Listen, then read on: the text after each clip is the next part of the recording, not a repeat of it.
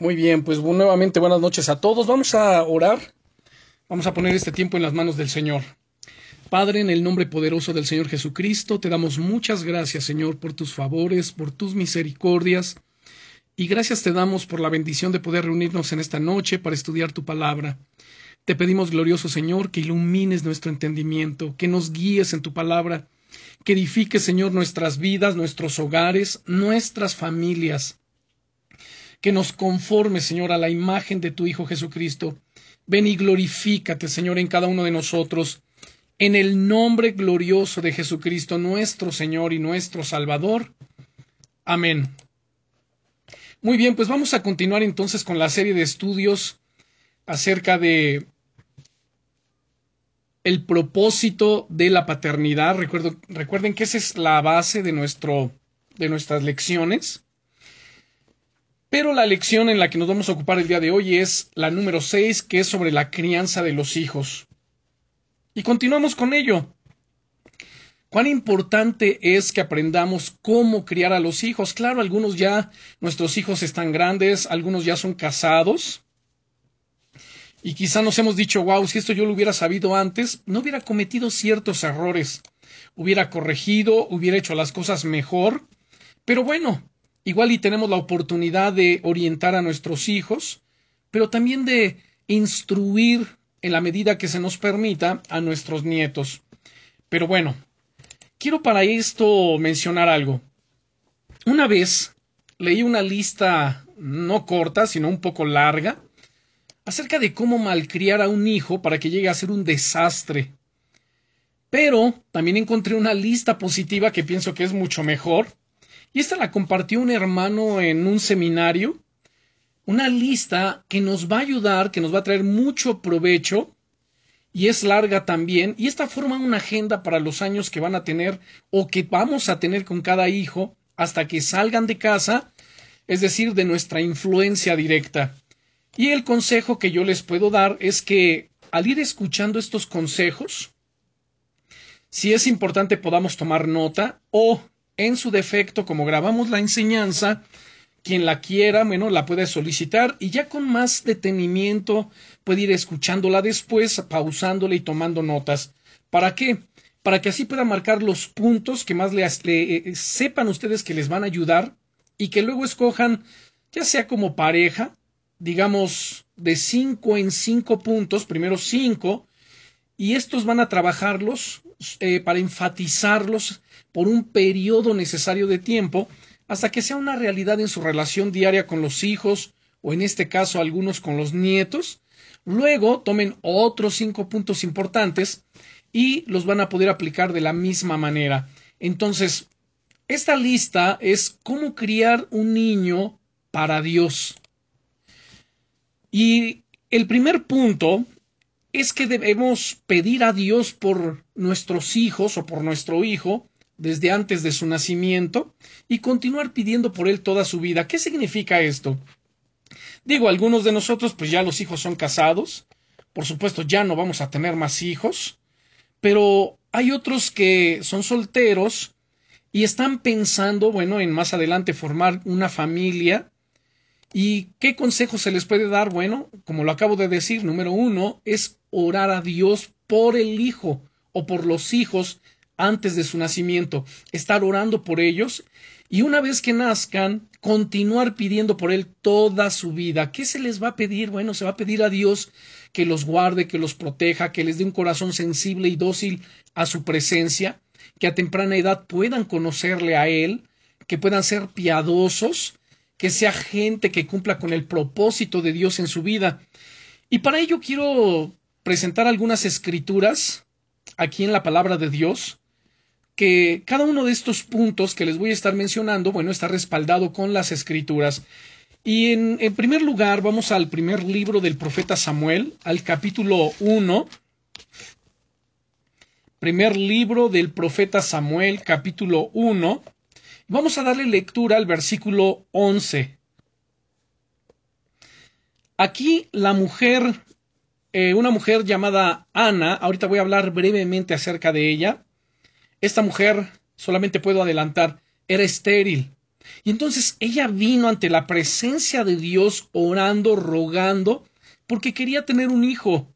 Y dice aquí en el versículo 11 del capítulo 1 del primer libro de Samuel, e hizo voto diciendo, Señor de los ejércitos, si te dignares mirar a la aflicción de tu sierva, y te acordares de mí, y no te olvidares de tu sierva, sino que dieres a tu sierva un hijo varón, yo lo dedicaré a ti todos los días de su vida, y no pasará navaja sobre su cabeza.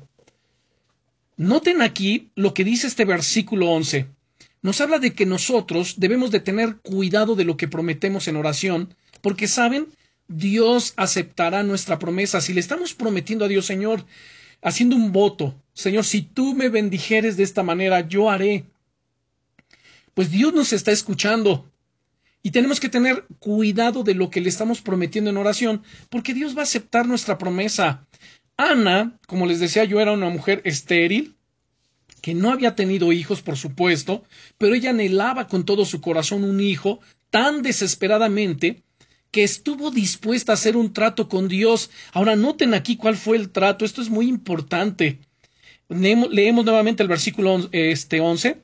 E hizo voto diciendo, Señor de los ejércitos, si te dignares mirar a la aflicción de tu sierva, y te acordares de mí, y no te olvidares de tu sierva, sino que le dieres a tu sierva un hijo varón, hasta ello, noten, oró y pidió el sexo, o sea, que sea varón, y entonces la promesa es, yo lo dedicaré a ti, lo dedicaré al Altísimo todos los días de su vida y no pasará navaja sobre su cabeza. Esto de no pasará navaja sobre su cabeza es que ella estaba haciendo un voto de nazareo sobre su hijo.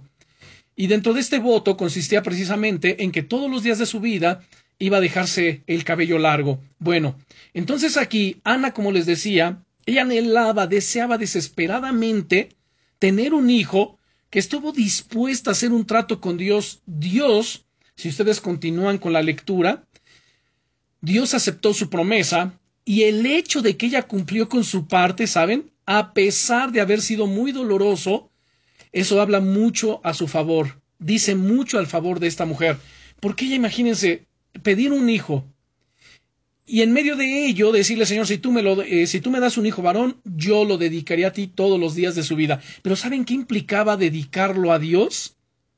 Que lo sacara de su hogar a muy temprana edad y lo llevara al templo de Dios a cargo del sumo sacerdote para que le sirviera ahí a Dios, o sea, no iba a estar con ella. Lean los versículos 27 y 28. Eh, um, de hecho, um, ¿saben? Déjenme leer desde el verso 19 para que lo entendamos mejor.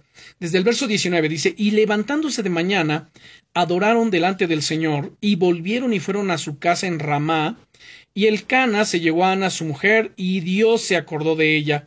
Aconteció que, al cumplirse el tiempo después de haber concebido Ana, dio a luz un hijo y le puso por nombre Samuel, diciendo, por cuanto lo pedí al Altísimo. Después subió el varón Elcana con toda su familia para ofrecer a Dios el sacrificio acostumbrado y su voto. Pero Ana no subió, sino dijo a su marido, Yo no subiré hasta que el niño sea destetado. O sea, qué interesante es esto. Saben, la costumbre de destetar a un niño, en este contexto de, de Samuel, de primer libro de Samuel, consistía entre los dos y los tres años de edad. Es decir, Ana solamente iba a disfrutar a su hijo con ella por espacio de dos o máximo tres años.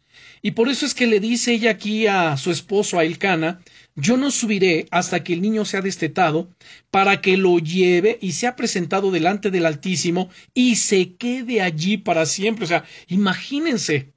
Pero ella lo pidió a Dios. Ella le prometió que se lo iba a entregar y ella estuvo dispuesta a cumplir con su promesa, con el voto que estaba haciendo. Dice el verso 3. Y el Cana su marido le respondió, haz lo que bien te parezca, quédate hasta que lo destetes, solamente que cumpla Dios su palabra. A ver, pues Dios ya había cumplido, Dios ya le había dado el niño, o sea, qué actitud, ¿no? Del Cana, pero bueno. Lo relevante ni nos vamos, eh, no es la actitud del Cana, ni nos vamos a ocupar en ello, sino la actitud de Ana. Y se quedó la mujer y crió a su hijo hasta que lo destetó, hasta los dos o tres años de edad. Después que lo hubo destetado, lo llevó consigo con tres becerros, un efa de harina y una vasija de vino, y lo trajo a la casa del señor en Silo, y el niño era pequeño. Y matando el becerro, trajeron el niño a Elí. Elí era el sumo sacerdote en función en aquel momento. Y ella le dijo, Oh Señor mío, vive tu alma, Señor mío, yo soy aquella mujer que estuvo aquí junto a ti, orando al Altísimo. Por este niño oraba, y el Altísimo me dio lo que le pedí. Yo pues lo dedico también al Señor todos los días que viva, será del Señor. Y adoró allí al Altísimo. O sea, qué impresionante es esto. Esta mujer oró por un hijo. Aquí vamos a resaltar varias cosas, que bueno, ya hemos mencionado alguna. Número uno, ella le clamó a Dios. O sea, aquí podemos abordar el tema incluso de la oración, ¿no es cierto? O sea, cuán importante es orar. Dios escucha nuestra oración cuando lo hacemos con todo el corazón, con sinceridad y por supuesto con limpieza de corazón. Dios nos escucha. Pero a la par de ello, porque esta mujer era estéril, ella hizo un voto, Señor, si tú me das el niño, un hijo varón, yo lo dedicaré a ti todos los días de su vida. Ahora, ella sabía perfectamente lo que implicaba, ella dimensionó la responsabilidad de este voto. Ella sabía que entregar a su hijo, que ofrecérselo a Dios, dedicarlo a Dios, no era, ah, pues lo tengo en mi casa y desde aquí lo instruyo, aquí en mi casa yo le enseño el camino de Dios, no, sino era llevarlo ante el sumo sacerdote y dejarlo allí para siempre, todos los días de su vida, así como lo acabamos de leer aquí. O sea, esto es impresionante. ¿Y qué hizo ella? Ella cumplió. Bueno, en primer lugar, Dios, Dios cumplió. Le escuchó y le entregó el niño. Ella, al recibir su hijo, se gozó en grande manera y estuvo dispuesta a cumplir con lo que ella prometió. O sea, Señor, si, si, tú me das un hijo, yo te lo entrego a ti. Él te va a servir todos los días de su vida. Y así lo hizo. Nuevamente leemos versículos 27 y 28, dice, por este niño oraba y el Señor me dio lo que le pedí. Noten cómo Dios sí, Dios sí responde a las oraciones. Yo pues lo dedico también al Señor todos los días que viva. O sea, yo lo dedico al Señor. Todos los días que viva será del Altísimo. Y adoró allí al Señor. O sea, qué impresionante, ¿no es cierto? Ahora, si bien nosotros no estamos en la posición de negociar con Dios, Él todavía puede decidir contestar la oración que lleve adjunta una promesa. Cuando nosotros oramos, cuando ustedes oren, pregúntense, a ver, ¿voy a llevar a cabo las promesas que hice a Dios si Él responde a mi petición? Saben, a veces Dios no responde a algunas oraciones porque Dios sabe que no vamos a, a cumplir. Y por eso a veces hay oraciones que Dios de plano no va a responder porque eso es deshonesto y además es peligroso, ¿no? El ignorar una promesa, especialmente que le hicimos a Dios. Dios cumple sus promesas y espera que nosotros cumplamos las nuestras. Pero bueno, lo que estamos aquí leyendo es porque nuestro primer punto es pide a Dios por tu hijo aún antes de su nacimiento y continúa pidiendo por él todos los días de su vida. Yo recuerdo cuando por nuestros hijos todo el tiempo eh, oramos desde, desde antes de su, eh, de su nacimiento, mientras estaban en el vientre de su madre, orábamos. Y una vez que han nacido y han crecido, hemos seguido orando y, y, oramos por el cumplimiento del propósito de Dios en su vida. Y en los que ya son casados, seguimos orando, Señor, ahora también no solamente por ellos, por su hogar, por sus hijos también.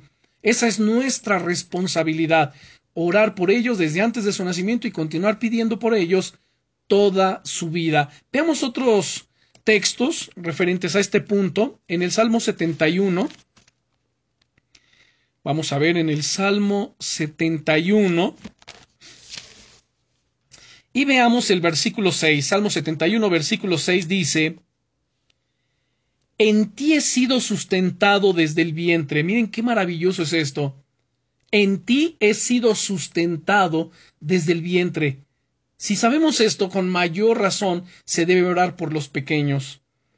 Dice, de las entrañas de mi madre tú fuiste el que me sacó, de ti será siempre mi alabanza. Qué maravilloso es, el hecho de saber que aún nosotros, sin conocer a Dios, sin saber quién era este ser glorioso, ¿saben? Él nos sustentó desde el vientre de nuestra madre. Así como lo dice aquí el salmista, en ti he sido sustentado desde el vientre, de las entrañas de mi madre, tú fuiste el que me sacó, tú fuiste el que permitiste que yo naciera, que yo tuviera vida. De ti será siempre mi alabanza. ¿Cómo no hemos de alabarle? Tenemos razones de sobra para alabarle, para bendecirle, para glorificarle, para exaltarle. Ahora vamos a ver otra escritura, pero ahora en el Nuevo Testamento, en la carta a los Gálatas, carta del apóstol Pablo a los Gálatas, vamos al capítulo 1 y vamos a mirar el versículo 15. Gálatas capítulo 1, versículo 15. También aquí el apóstol Pablo dando testimonio y estando consciente, consciente, hermanos, de la formación de Dios eh, de nuestros embriones en el vientre de nuestra madre, y no solamente de la formación, sino también del sello del propósito que Dios tiene con cada uno de nosotros, con cada ser humano. Dice Gálatas capítulo 1 versículo 15, pero cuando agradó a Dios, que me apartó desde el vientre de mi madre, y me llamó por su gracia, Saben, hermanos, desde el vientre de nuestra madre, Dios ya nos había apartado. Dios ya sabía que ustedes y yo le íbamos a amar, bueno, le íbamos a conocer, le íbamos a amar, íbamos a rendirle nuestra vida, y además Él nos apartó también para que, para que diéramos testimonio de Él para que predicásemos su palabra, para que orásemos, para que fuésemos testimonio y llevásemos su palabra a todos aquellos que no le conocen, desde el vientre de nuestra madre. Fíjense que también hay otro hombre de Dios aquí en la Biblia, vamos al libro del profeta Jeremías, al capítulo 1, y vean cómo el propósito de Dios es firme en nuestras vidas. Aquí no hay casualidades, aquí no hay de que uno nació, uno creció y de repente, así como que por azar del destino, conocimos a Jesucristo, ¿no? Eso es lo que uno dice. Oh, cuando yo conocí a Cristo, no es que yo no lo conocí. Él me conoció. A veces se dice, es que cuando yo encontré a Cristo, no, hermanos, yo no lo encontré. Ustedes y yo no lo encontramos. Él nos encontró.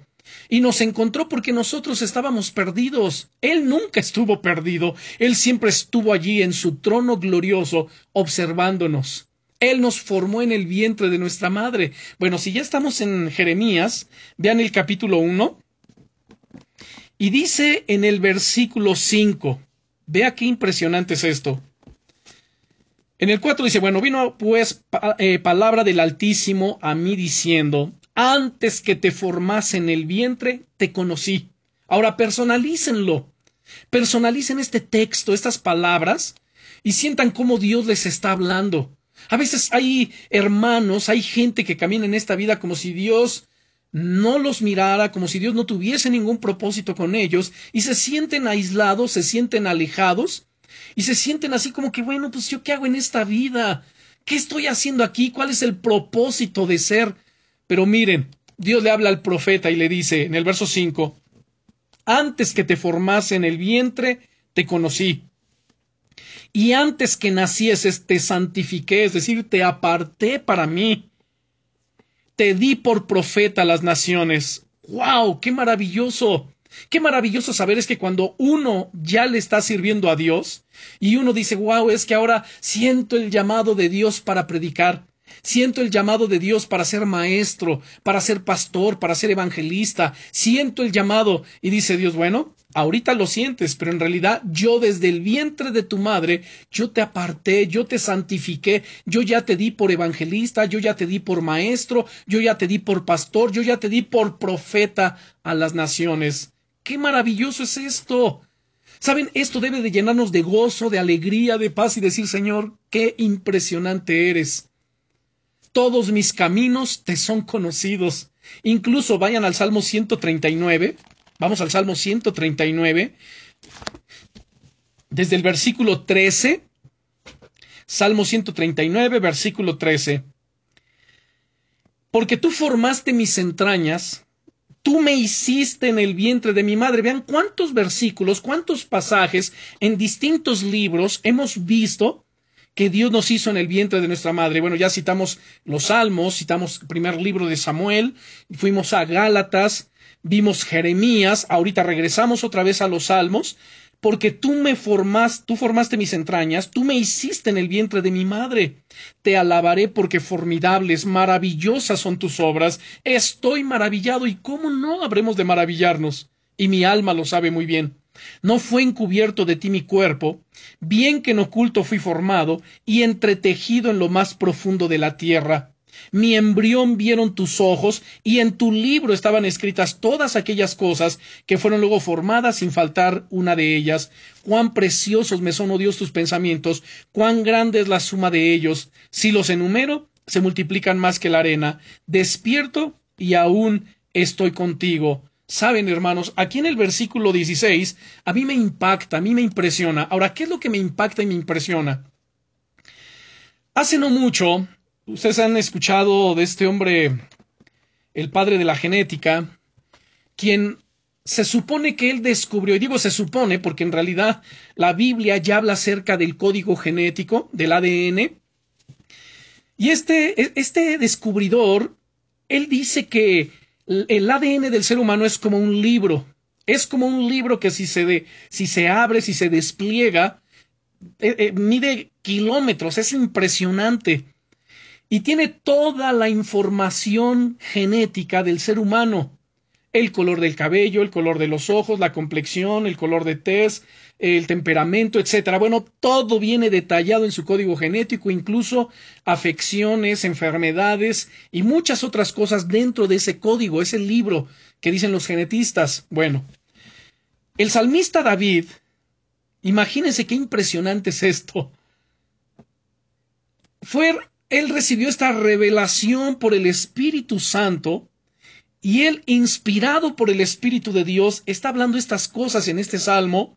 Y en este verso 16 dice, mi embrión vieron tus ojos. Y en tu libro, ¿en cuál libro? En ese código genético, dice, estaban escritas todas aquellas cosas que fueron luego formadas, noten, que fueron luego formadas, ¿dónde? En su cuerpo, sin faltar una de ellas. Ese código genético, ese ADN que está en el embrioncito en el momento de su concepción, es el que va dictando qué cosas y qué, de qué forma se deben ir creando todo.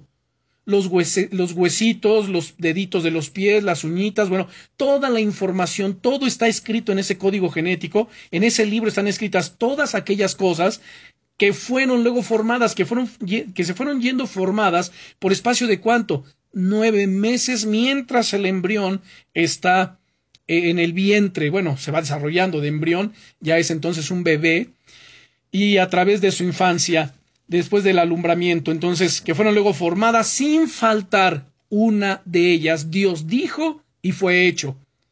Todo lo que Dios ha dicho, todo lo que Dios ha hablado, todo lo que Dios ha decretado, o sea, Él sí es el que decreta, pues todo tiene cumplimiento absolutamente todo. Porque Dios no es hombre para que mienta, ni hijo de hombre para que se arrepienta. Incluso el salmista, él dice, Señor, porque mis días todos están delante de tus ojos. ¿Qué significa esta expresión de mis días están delante de tus ojos? Es decir, el lapso, el periodo de tiempo que vamos a vivir en esta tierra, Dios ya lo sabe. Ninguno de nosotros va a morir antes o después. ¿Sí me explico? Dios tiene los días de ustedes y los míos delante de su presencia. Y Dios ha decretado un día en que vamos a partir de aquí. Unos se van antes, otros nos iremos después, pero al final todos nos iremos. Pero la confianza aquí es que ustedes y yo nos iremos cuando? En el tiempo de Dios, no antes ni después. No lo va a determinar una enfermedad, ni lo va a determinar el diablo, ni lo determinará nadie, solamente Dios. Bendito es el nombre del Señor. Y lo digo esto porque hay gente que vive con temor en su corazón, ¿no? Temor acerca de la muerte. Pero en realidad nosotros, como decía el apóstol Pablo, para mí el vivir es Cristo. ¿Qué significa esta expresión? Para mí el vivir es Cristo. Ah, pues que yo vivo para Él, que le amo, que le sirvo, que procuro cada día hacer su voluntad y que procuro ser hallado por Él irreprensible, aunque como ser humano fallo aunque como ser humano tengo debilidades, pero no me conformo a ello, sino que día a día me extiendo a lo que está delante. Para mí el vivir es Cristo. Con Cristo estoy juntamente crucificado. Ya no vivo yo, más Cristo vive en mí. Y lo que vivo en mi carne lo vivo en la fe del Hijo de Dios, el cual me amó y se entregó a sí mismo por mí. Y entonces agrega diciendo, y el morir es ganancia. ¡Wow! ¿Por qué ganancia? Porque sabemos que en el momento en que nos vayamos de esta tierra, para un cristiano morir no es pérdida. Ay, bueno, es que lamento tu pérdida. No, no es ninguna pérdida, es ganancia. Ganancia porque dejó esta tierra, dejó de sufrir, dejó de padecer enfermedad, dolencias, etc. Pero ahora entra al reino glorioso del Padre Celestial, recibiendo su cuerpo glorificado, un nuevo cuerpo semejante al de Cristo, y solamente aguardando el día en que todos los cristianos, todos los redimidos seamos reunidos delante del Señor y podamos juntos entonces entrar en su gloria recibiendo nuestros galardones. O sea, no hay ninguna pérdida para nosotros. Para los que no conocen al Señor, bueno, sí, sí, sí es una pérdida. Es triste, es doloroso, es lamentable. De hecho, dentro de los cristianos, en el ámbito cristiano, cuando un hermano parte, cuando un hermano muere, pues sí, claro que duele. Pero también hay gozo al mismo tiempo sabiendo que pasó de muerte a vida.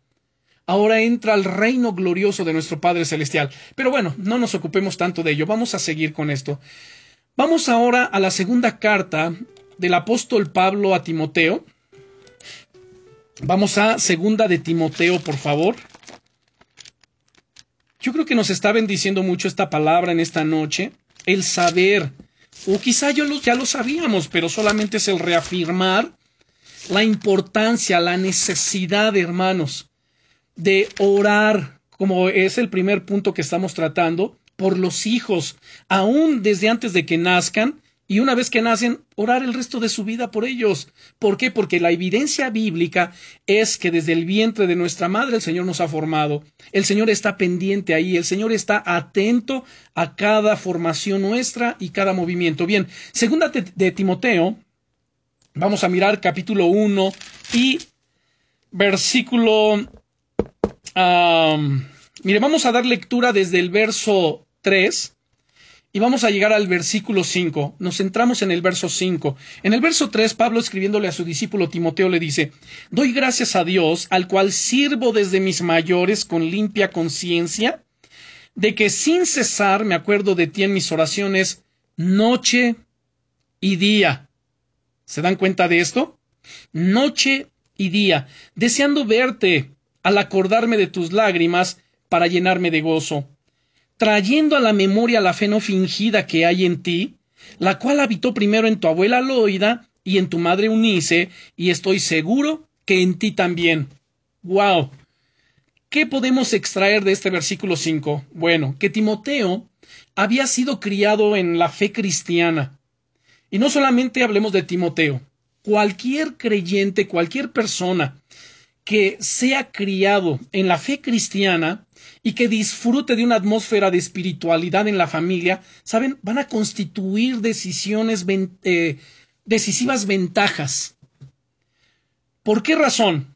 Porque aquí, para, para, el caso de Timoteo, cita Pablo a Eunice, que era la madre de Timoteo, y su abuela Loida, que ellas se encargaron de comunicar su fe a este joven colaborador del apóstol Pablo, ellas se encargaron de instruirle, de hacer lo que dice el libro de Proverbios 22.6, instruye al niño en su camino y cuando sea grande, cuando sea viejo, no se apartará de él. Ellas se ocuparon de hacer esto. Y por eso es que menciono que cuando una persona, cuando un niño es criado en la fe cristiana, disfruta de una atmósfera de espiritualidad en esa familia, entonces esto constituye una ventaja impresionante en su vida. ¿Por qué? Porque entonces se le ha provisto o se le está proveyendo de las herramientas, de las armas espirituales para poder enfrentarse al mundo, para poder enfrentarse a las tentaciones, para poder enfrentarse a todas las situaciones que este mundo está eh, presentando a la humanidad. Y Timoteo era, era, esta persona que había sido criada. Además, ¿saben? Quiero destacar algo muy importante. La fe se hereda. ¿Sabían eso? La fe se hereda. Así como hablamos del código genético, que ya está ahí en el ADN, bueno, pues cuando la mamá ya concibió en su vientre, en el código genético de ese embrión, pues hay una mezcla de los genes del papá y de la mamá. Y esta mezcla de los genes es lo que viene a conformar la estatura, la complexión, el color de ojos, el color del cabello, todo ello en ese bebecito. ¿Se dan cuenta? Ahora, en el aspecto espiritual, con nuestros hijos también, hay una herencia que nosotros le damos. Les heredamos a nuestros hijos una herencia espiritual. Hay quien les hereda eh, o les heredamos una herencia de bendición y hay otros, tristemente, que le heredan a sus hijos una herencia de maldición, una herencia de muerte, una herencia de pecado, una herencia triste, lamentable. Pero bueno, esa ya es otra historia. Así que les, decía yo acerca de que la, fe se hereda. Vean nuevamente el versículo 5. Trayendo a la memoria la fe no fingida. O sea, la, la fe se puede fingir. Hay quien finge tener fe. Pero Timoteo era una persona que manifestaba una fe no fingida. Dice, la cual hay en ti, la cual habitó primero en tu abuela Loida y en tu madre Unice, y estoy seguro que en ti también. Entonces la fe que manifestó tu abuela, la manifestó tu madre. Y esa fe que manifestó tu madre, dice, estoy tan seguro que también en ti está y que en ti se manifiesta. O sea, wow, qué maravilloso es esto. Qué impresionante saber, hermanos, es que ustedes con su fe pueden impactar sus hijos, pueden impactar a sus nietos, puede haber una impartición gloriosa de fe, de piedad, de dones, de bendiciones. Esto es lo maravilloso, hermanos, porque Dios ya nos apartó desde el vientre de nuestra madre, Dios ya nos conoció, Dios ya nos separó, y así que ninguno de los que estamos ahorita escuchando esta enseñanza, ninguno piense que está aquí por casualidad, así como que bueno, pues es que yo vine a esta tierra porque, mm, bueno, mi papá y mi mamá pues no se cuidaron, y hasta donde me platicaron pues no se cuidaron y pues nací yo. A ver, momento, no somos producto de la casualidad. Aun aunque las circunstancias de nuestro de nuestra concepción hayan sido así, pero eso no tomó por sorpresa a Dios. Saben, aquí quiero brevemente mencionar también el caso, porque conocí a una persona. Bueno, en realidad no la conocí personalmente, sino más bien fue a través de un testimonio. Esta persona había sido mm, producto de una violación. Y entonces se lamentaba, tenía la autoestima tan baja, ¿no? O había caminado por un tiempo con una autoestima muy baja pues producto de cómo es que él había sido concebido, ¿no? De una violación. Y pensaba que, él para Dios no era nada, que era insignificante, que Dios no se había dado por enterado. Pero entonces cuando viene a convertirse, cuando el Señor lo encuentra, y él conoce a Jesucristo como el Señor de su vida, viene una administración impresionante de Dios a su espíritu, a su corazón, a su alma, y entonces Dios le habla y le empieza a decir, mira, porque yo te conocí desde el vientre de tu madre. Y lo mismo que leímos, ¿no? En, Jeremías capítulo 1, antes que tú nacieses, yo te conocí. O sea, antes que te formase en el vientre te conocí. Antes que nacieses, yo ya te había apartado, te había santificado. Ya. Entonces Dios operó en su corazón y sanó su alma. Saben, yo creo que mucha gente necesita ser sanada de su alma, necesita ser sanada acerca de estas cosas. Porque, como ya mencioné, cada uno de nosotros es un caso distinto. Algunos igual y si fuimos bien planeados, otros no. Pero independientemente de eso, lo que va a sobresalir aquí, lo que tenemos que resaltar es la soberanía de Dios. Nada toma por sorpresa a Dios. Cualquiera que haya sido la forma, la razón, la situación en que se dio la concepción, independientemente de eso, Dios ya estaba ahí. Y Dios tenía un plan y un propósito con ese pequeño. Y no significa que Dios planeó la forma de la concepción, ah, bueno, pues este va a venir producto de la violación y yo voy a hacer que a la mujer la viole. No, jamás. Dios no es un tirano, Dios no se complace en la maldad, Dios es santo. Pero miren lo glorioso aquí, ¿saben qué es? Que a pesar de que el enemigo, porque él es el que vino a robar, a matar y a destruir, a pesar de que él provoca desgracias, tristezas, dolor en este mundo y en muchas mujeres, Dios torna ese dolor y esa desgracia en una bendición. Porque Dios dice, ah, sí, bueno, tú, diablo mentiroso, pensaste que ibas a destruir su vida, pues yo torno la vida de este pequeñito en una bendición.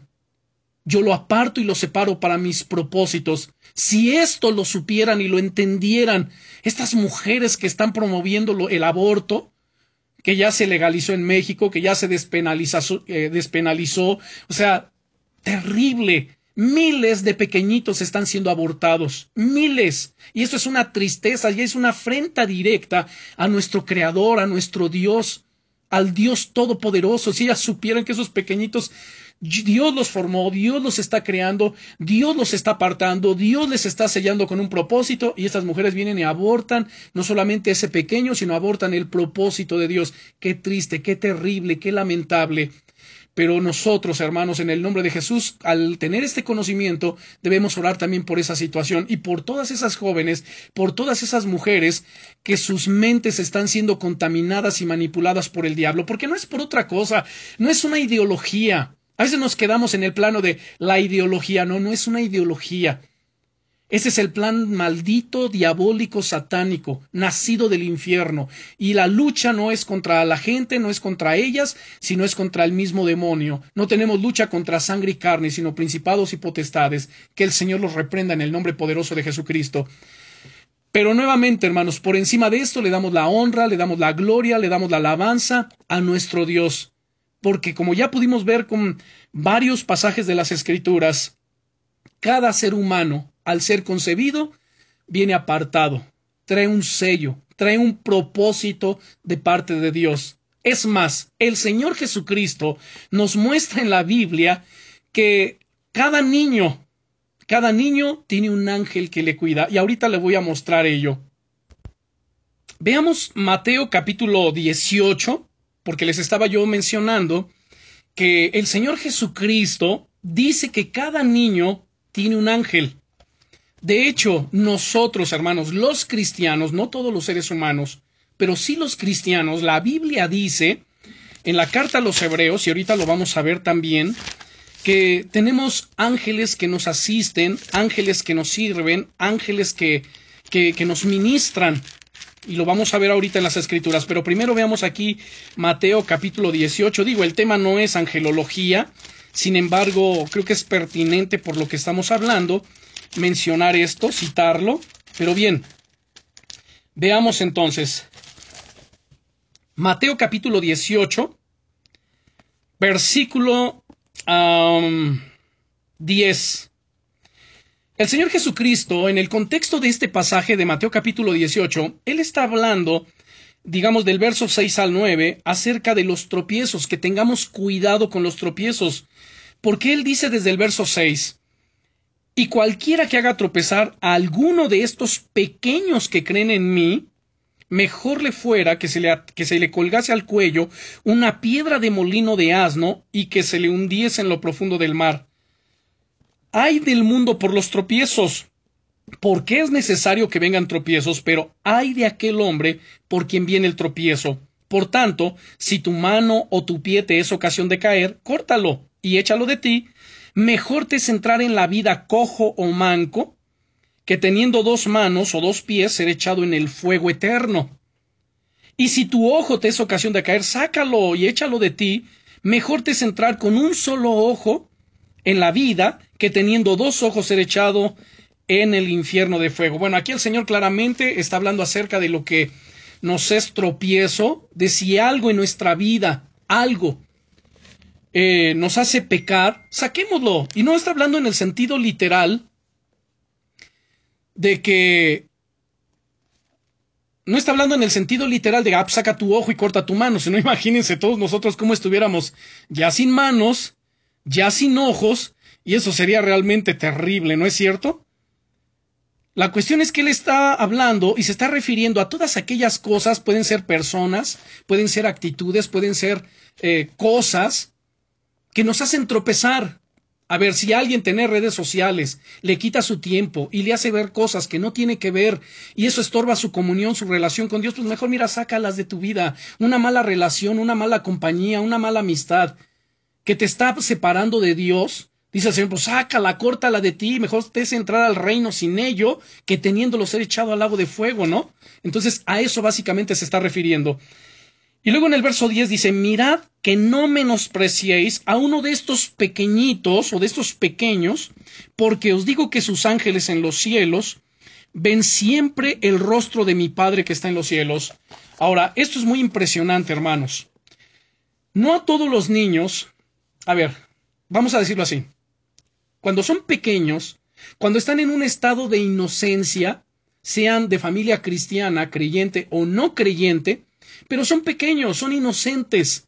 Y son inocentes no porque hacen lo bueno, porque una, la inocencia tiene que ver con que yo no conozco lo bueno y lo que es malo, o sea, no hay un parámetro, no hay un estándar para medir lo bueno y lo malo, simplemente está en ese estado, un estado de qué? De inocencia, como cuando Adán y Eva fueron formados, estaban en el, en el Edén, tiempo previo a la, a la caída, al conocimiento del pecado, ellos estaban, eran inocentes, tanto que estaban desnudos, se miraban desnudos, pero no se avergonzaban. ¿Por qué? Porque no había morbo, no había malicia, no sabían que era malo andar desnudos, eh, andar exhibiendo o mostrando sus vergüenzas. O sea, ellos no lo sabían, porque eran inocentes. Alguien dice, es que todo era bueno. No, no era bueno, simplemente ellas era, eran qué? Inocentes. Pero una vez que comen del árbol, de la ciencia, del bien y del mal, ahora sí hay un parámetro, ahora sí hay una regla, una norma moral para medir lo que es bueno y lo que es malo. Ahí sí. Entonces, los pequeños, hasta una, edad o una etapa de inocencia, ellos tienen ángeles de Dios que los guardan, que los cuidan, que los asisten. Pero cuando los pequeños ya toman conciencia, cuando ellos ya comienzan a saber lo que es bueno y lo malo, si los niños son creyentes y son instruidos en el camino de Dios, sus ángeles permanecen con ellos. Y en la medida que van creciendo, el ángel permanece con ellos o simplemente es se asigna un ángel diferente, un ángel más fuerte, un ángel mayor, en la medida que este pequeño va creciendo y según el propósito de Dios en él. Pero en los niños que no son cristianos, una vez que salen de la etapa de inocencia y entran a la etapa de la conciencia, ahí ese ángel ya los deja, vuelve al cielo y los niños, pues si no son creyentes, pues tremendo, ¿no? Caminan sin ese ángel. Pero los creyentes, vamos a Hebreos, por favor, Hebreos capítulo 1, versículo 14, dice acerca de esto que estamos hablando. Dice, no son todos espíritus ministradores, refiriéndose a los ángeles. ¿Qué son los, qué son los ángeles? Son espíritus ministradores. La palabra ministrador o, o ministrar viene de la palabra griega leiturgeo de donde viene la palabra castellana liturgia. Y liturgia quiere, quiere decir servir, servir a Dios como el oficio del sacerdote en el tabernáculo. ¿De qué manera oficiaba, ministraba el sacerdote en el tabernáculo? Con sus oraciones, con sus alabanzas, con su adoración, con su obediencia, con sus sacrificios. Eran formas en que ministraba a Dios. Nosotros somos llamados a ministrar a Dios. Fíjense qué impresionante. Pero en este caso particular que estamos viendo de Hebreos capítulo 1, verso 14, los ángeles son enviados para ministrarnos a nosotros. Dice aquí, ¿no son todos espíritus ministradores enviados para servicio a favor de los que serán herederos de la salvación? ¿Estos ángeles a quién sirven? A nosotros, a los creyentes. Y, los ángeles, bueno, son los que nos van guardando. Nosotros no los, no tenemos conciencia, ¿verdad? Durante el día, ay, mi ángel que está conmigo. En el catolicismo le llaman el ángel de la guarda. Sin embargo, dice el Salmo 91, porque Dios mandará sus ángeles acerca de ti. Noten la expresión aquí. Acerca de ti. No es cerca de ti, sino acerca de ti, acerca del propósito que está en ti, acerca de tu oración, de tu devoción, de tu piedad, de tu caminar con Dios. Por ello es que Dios envía a sus ángeles acerca de ti, que te guarden en todos tus caminos, y en las manos te llevarán para que tu pie no tropiece en piedra. Ahora, ojo aquí, aquí quiero hacer una aclaración muy importante, porque aunque la manifestación de los ángeles es real, y como ya cité en el Salmo 91, Hebreos 1.14, eh, Mateo capítulo 18, vemos que los ángeles están en operación en nuestras vidas para asistirnos, para ministrarnos, para ayudarnos, para guardarnos, para protegernos, pero nosotros no tenemos permitido ni orar a ellos, ni invocarlos, no tenemos permitido mucho menos adorarlos. ¿Sí me explico? Cualquiera que lo haga está pecando delante de Dios. En, el libro de Apocalipsis hay dos ocasiones en que el apóstol Juan está siendo guiado, instruido, está recibiendo la revelación de este libro maravilloso. Y entonces el Juan, el, Juan, el ángel que hablaba con él, dice, dice Juan que él se volvió y se postró a los pies del que hablaba con él. Miren, por ejemplo, Apocalipsis capítulo 19. Digo, el tema no es la angelología, pero ya que estamos hablando sobre este tema, eh, es, considero conveniente, pertinente tocarlo. Miren, Apocalipsis capítulo 19, si ya lo tienen, dice, yo me postré a sus pies para adorarle. O sea, Juan se postró a los pies del ángel para adorarle y él me dijo, mira, no lo hagas. O sea, los mismos ángeles no permiten, o sea, los ángeles de Dios no permiten que un ser humano les adore. No permiten que los invoquemos, porque Dios no lo ha permitido. El único al que se le debe orar es al Padre en el nombre de Jesucristo. Al único que recibe adoración es el Padre, es Dios, el Hijo y el Espíritu Santo solamente, o sea, Dios en la Trinidad divina, el Padre, el Hijo y el Espíritu. Nadie más es digno de adoración. Cuando Jesús estaba siendo tentado por Satanás en el desierto, ustedes recordarán, Satanás le mostró los reinos, la gloria, la riqueza, la fama del mundo y le dijo, mira, todo esto a mí me ha sido dado y a quien yo quiero se lo doy porque a mí me fue dado. A quien yo quiero se lo voy a dar. Así que todo esto, Jesús, te lo voy a entregar a ti si tú postrado me adorares. Y Jesús le dijo, escrito está. Vean cómo le citó la escritura. Y le estaba citando Deuteronomio. Escrito está, al Señor tu Dios adorarás, Deuteronomio capítulo 8. Al Señor tu Dios adorarás y a Él solo servirás. Entonces a Él le vas a adorar, a Él solamente le vas a servir.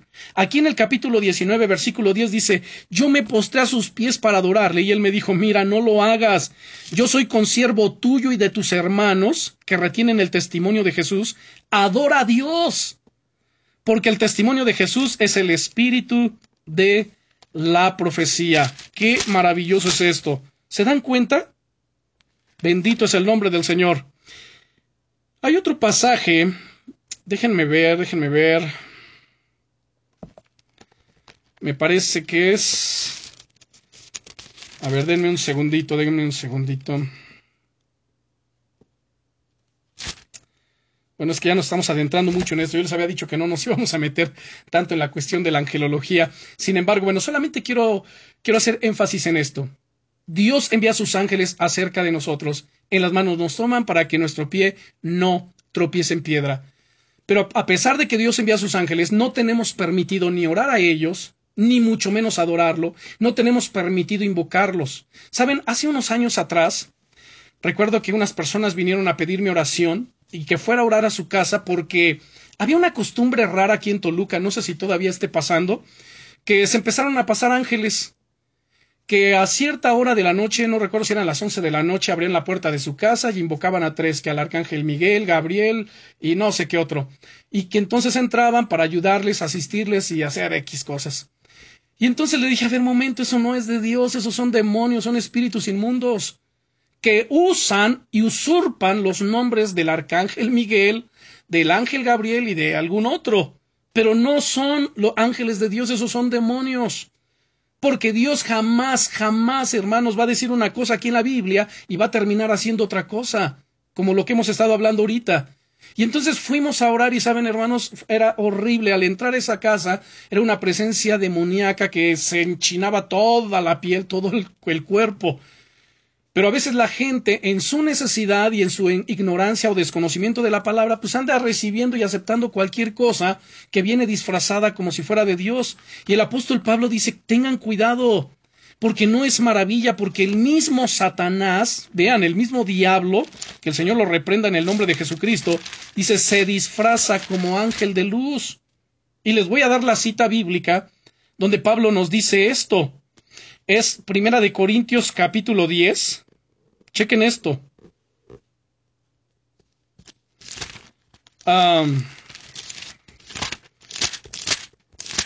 les, doy la cita para que ustedes lo tengan. Perdón, es Segunda de Corintios capítulo 11. Segunda de Corintios capítulo 11. y versículos 13 ah, al 15, perdón, 14 y 15. Segunda de Corintios capítulo 11 versículos 14 y 15. Dice aquí, y no es maravilla, porque el mismo Satanás, miren que el Señor lo reprenda en el nombre de Jesucristo. El mismo Satanás se disfraza como ángel de luz. ¿Por qué creen ustedes, hermanos, que en Primera de Corintios capítulo 12, cuando nos presenta los dones espirituales, uno de los dones espirituales que le ha sido dada a la iglesia es el don de discernimiento de espíritus? Necesitamos tener en operación este don para discernir los espíritus. ¿Qué espíritu me está hablando? Es que a mí se me apareció el ángel fulano. A ver, momento, ¿realmente sabes que era un ángel? ¿No era el ángel de luz? ¿No era Satanás disfrazado? Tienes que tener discernimiento y el conocimiento de las escrituras para poder juzgar cualquier visión, revelación, enseñanza o voz que estés escuchando. Nuevamente leo el verso 14, y no es maravilla, porque el mismo Satanás se disfraza como ángel de luz. Así que no es extraño si también sus ministros se disfrazan como ministros de justicia, cuyo fin será conforme a sus obras. Así que hermanos, es muy importante que nosotros tomemos conciencia, que tengamos conocimiento de esto, y que en base a la luz y al conocimiento de la palabra de Dios, nosotros nos movamos, nosotros caminemos, nosotros seamos dirigidos por Dios. Y por último, les voy a dar un texto más en Hechos capítulo 10. Hechos capítulo 10. Aquí no vemos a un ángel, pero sí vemos al apóstol Pedro llegando a la casa de un hombre llamado Cornelio.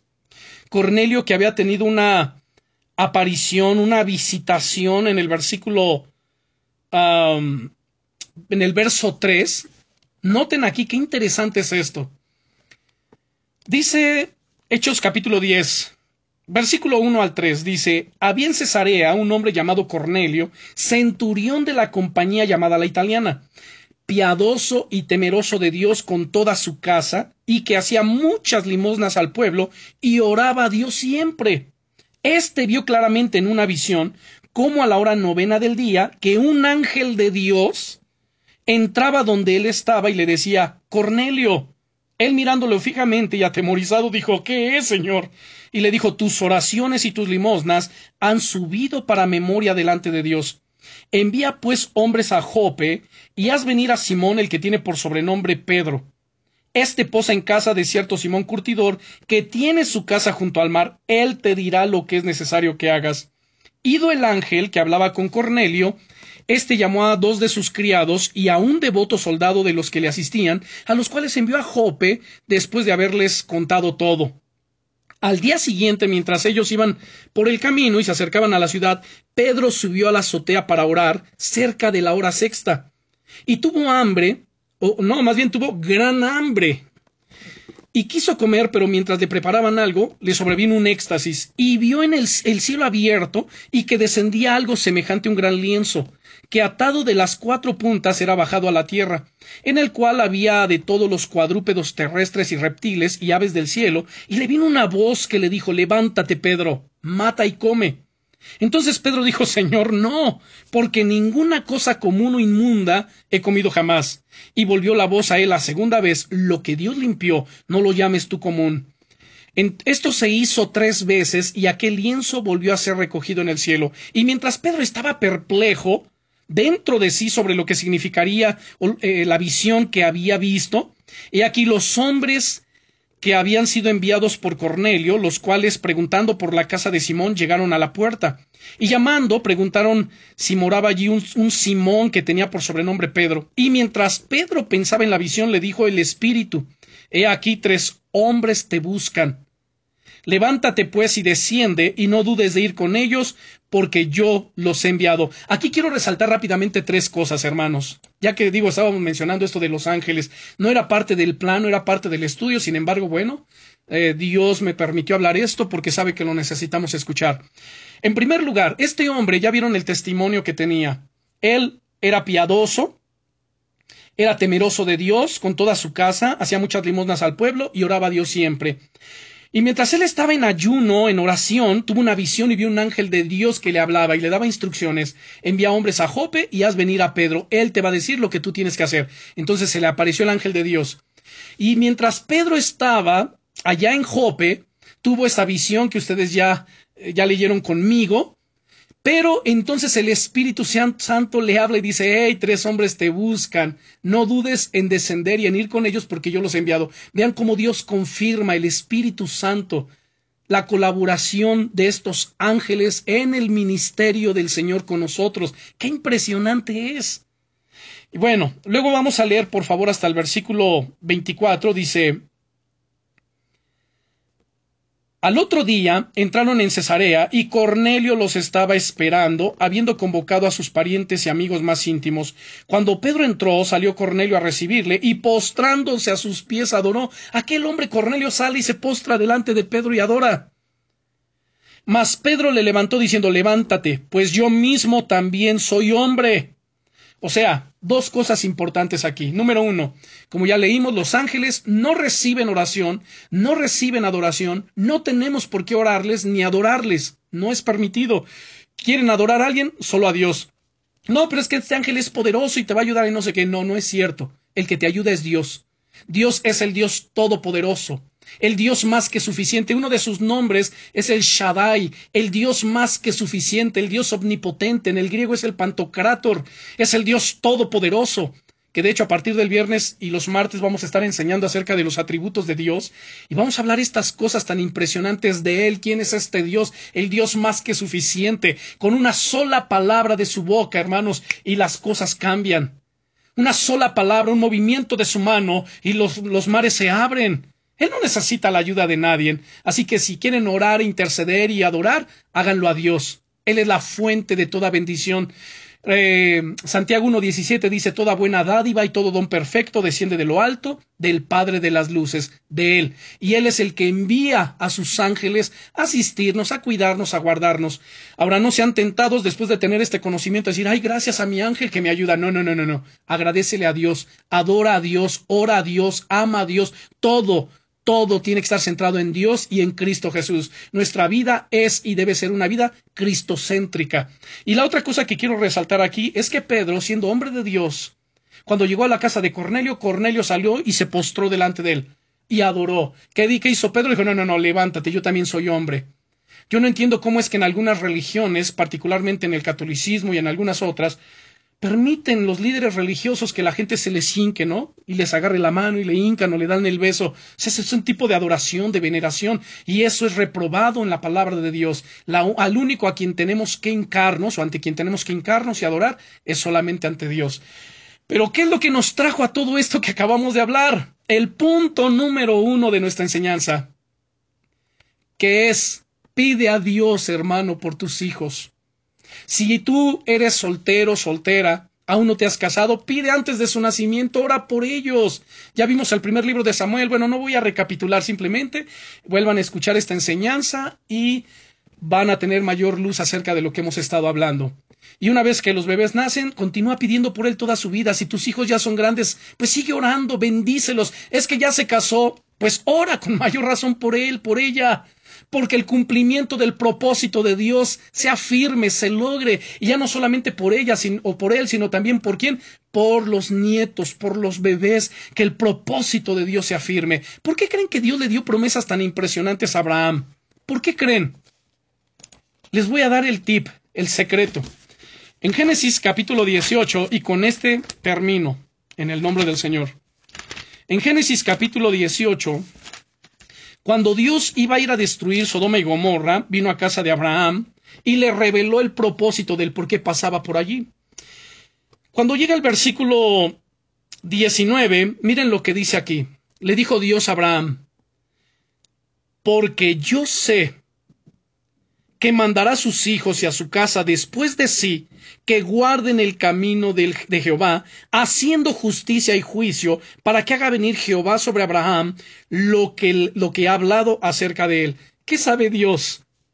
¿Por qué le reveló tanto? ¿Por qué lo llamó el Padre de la fe? ¿Por qué lo hizo el Padre de la nación de Israel? ¿Por qué le dio promesas tan gloriosas? Por esto, porque dice Dios, porque yo sé que mandará a sus hijos y a su casa después de sí, que guarden el camino del Señor. Hermanos, tú puedes tener esta convicción en tu corazón también. Dios sabe y conoce si tú vas a mandar a tus hijos y a tu casa después de sí, si tú vas a ser firme en dar estas instrucciones de que anden en el camino de Dios, de que guarden su palabra, de que guarden sus mandamientos, de que amen a Dios con todo su corazón. Si tu corazón es recto y se asemeja a este, al de Abraham, Gózate porque Dios te revelará y Dios confirmará. Bueno, Dios te dará propósitos y promesas gloriosas que entonces confirmará para que vengan en cumplimiento sobre tu vida y tu descendencia. Y si el corazón no es recto, porque no hemos ni mandado a los hijos, menos la casa, a que anden en el camino de Dios, pues sería muy buen momento para pedirle perdón, Señor, perdóname porque mi corazón no ha sido recto. Perdóname. Dame un corazón perfecto, recto, un corazón temeroso de Dios, un corazón obediente que te ame y que mande a mi casa, a mis hijos, mi familia, que guarden tus caminos en el nombre de Jesucristo. Bien, vamos a orar. Padre, en el nombre poderoso de Jesucristo, te damos gracias por estas enseñanzas. Te damos gracias por el, el conocimiento de las sagradas escrituras. Yo te pido, glorioso Señor, por cada familia aquí representada, que seas tú guardándoles y protegiéndoles llevándoles a cumplimiento de tus propósitos y de tus promesas. Agradecemos el hecho de saber, Señor, que desde el vientre de nuestra madre, ahí tú nos formaste, y antes de que fuésemos formados, tú ya nos conocías, tú nos apartaste, tú nos separaste, para que te conociéramos, para que te amáramos, para que fuéramos parte de tu familia, para que fuéramos tus hijos y tú compartieras, Señor, de tu reino celestial con nosotros cuando vayamos a tu presencia. Señor, gracias. Qué dicha, qué privilegio, qué bendición. Ahora yo te pido, glorioso Señor, perdona nuestros pecados y faltas. Ayúdanos a ser rectos de corazón, Señor. Danos un corazón perfecto, recto, que te tema, que tenga temor de Dios, que tenga obediencia a Dios, que te ame profundamente, y que mandemos a nuestros hijos y a nuestra casa después de nosotros que anden en tus caminos, que guarden tu palabra, que vivan tus mandamientos y nosotros, por supuesto, ser obedientes, vivirlos, practicarlos, honrarte, amarte, que podamos decir como Pablo, para mí el vivir es Cristo, yo vivo para ti, vivo para ti. Todo lo que hagamos es para ti, para tu gloria, para tu honra, en el nombre glorioso de Jesucristo. Gracias, Señor. Gracias por ser tan bueno. Gracias por esta enseñanza. Y gracias, Señor, por tu buena palabra. En el nombre poderoso de Jesucristo. Amén.